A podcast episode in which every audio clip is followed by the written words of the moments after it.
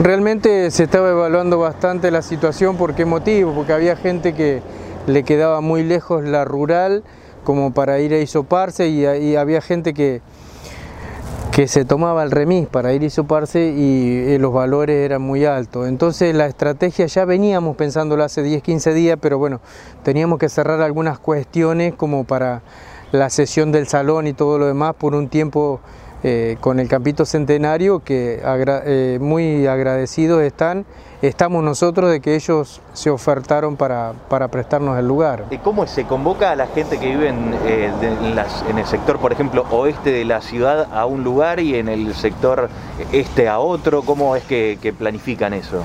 nosotros planificamos, en realidad estamos planificando tres o cuatro lugares, que todavía estamos tratando de cerrar algunos, algunos convenios de sesión de los, de los locales, pero eh, por ahora nosotros le estamos pidiendo a la gente que de la 10 para este lado vengan a isoparse para este lado, para acá para el Campito Centenario y de la 10 para el otro eh, que vayan a la rural, eh, al lugar donde les sea más cómodo y más cercano.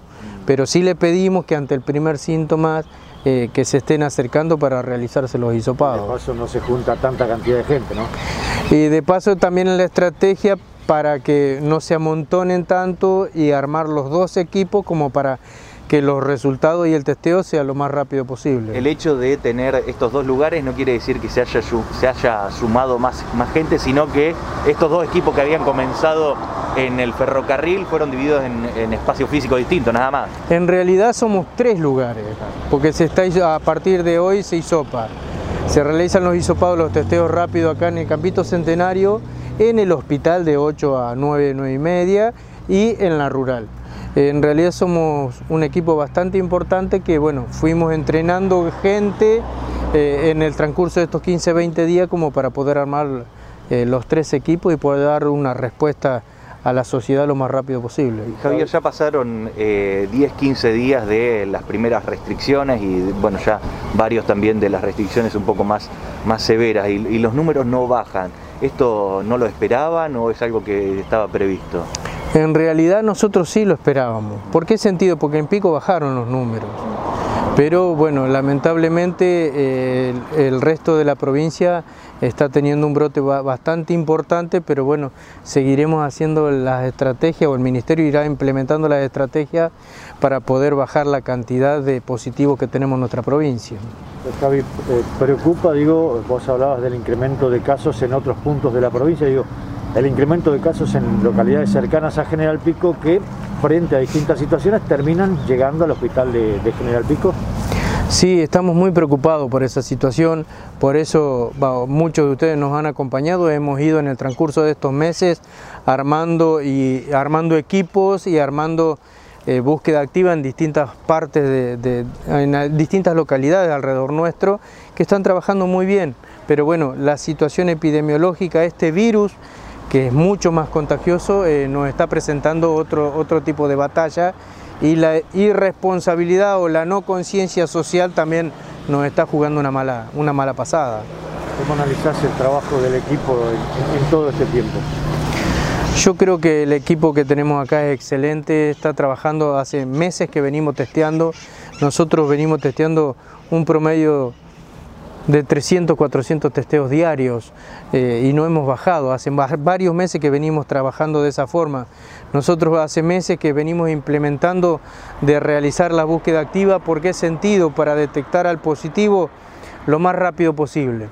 Eh, Hemos querido eh, eh, preparar otros lugares para que se hagan, en los cuales también están trabajando, pero tenemos que entender lo siguiente, que este virus es mucho más peligroso, mucho más contagioso que el del año pasado, y bueno, a veces la, la sociedad acompaña y a veces hay grupos que creen decir que esto es política o que esto no es real, yo sí les puedo decir real. Eh, es difícil, pero en esta semana murieron cinco parientes. Por lo tanto, aquellos que dicen eh, que no existe el virus, yo los quisiera estar en el cuerpo nuestro, en la mente de los chicos de la terapia, en los chicos modular. en aquellos que hacen y que llevan los cuerpos al cementerio, yo realmente los creo ignorantes y pobre gente esos que dicen el virus no existe, porque realmente estamos pasando una situación muy difícil en la provincia, muchos pampeanos están muriendo. Y que vengan a hacer marcha o a decir el virus no existe o anti-cuarentena, la única posibilidad que tenemos de vencer este, a este virus es cuidándonos, poniéndonos la vacuna, haciendo el distanciamiento, no juntarnos. Por lo tanto, yo me hago cargo de lo que digo, pero realmente los considero unos ignorantes. ¿Por qué? Porque la gente se está muriendo todos los días ahí. Todos los días se está muriendo en el hospital alguien, un vecino de Pico, un vecino de Berti, un vecino de, Conelo, un vecino de Speluzzi. Entonces no pueden venir a decir que esto es política. Yo lo único que le pido a la gente que se cuide, porque aquel que le abre la puerta a este virus, este virus hace desastre. Y lamentablemente, lamentablemente se mueren personas y que posiblemente esa gente se cuidó toda la vida, pero culpa de alguno de estos ignorantes, realmente la gente se está muriendo. En toda la provincia, en todo el país, pero lamentablemente ese, ese pensamiento mediocre que tenemos, a mí no me tocó, pero mañana te puede tocar. Hoy no te tocó, pero mañana te puede tocar a tu papá, a tu mamá, a tu hermano. Y lamentablemente es difícil.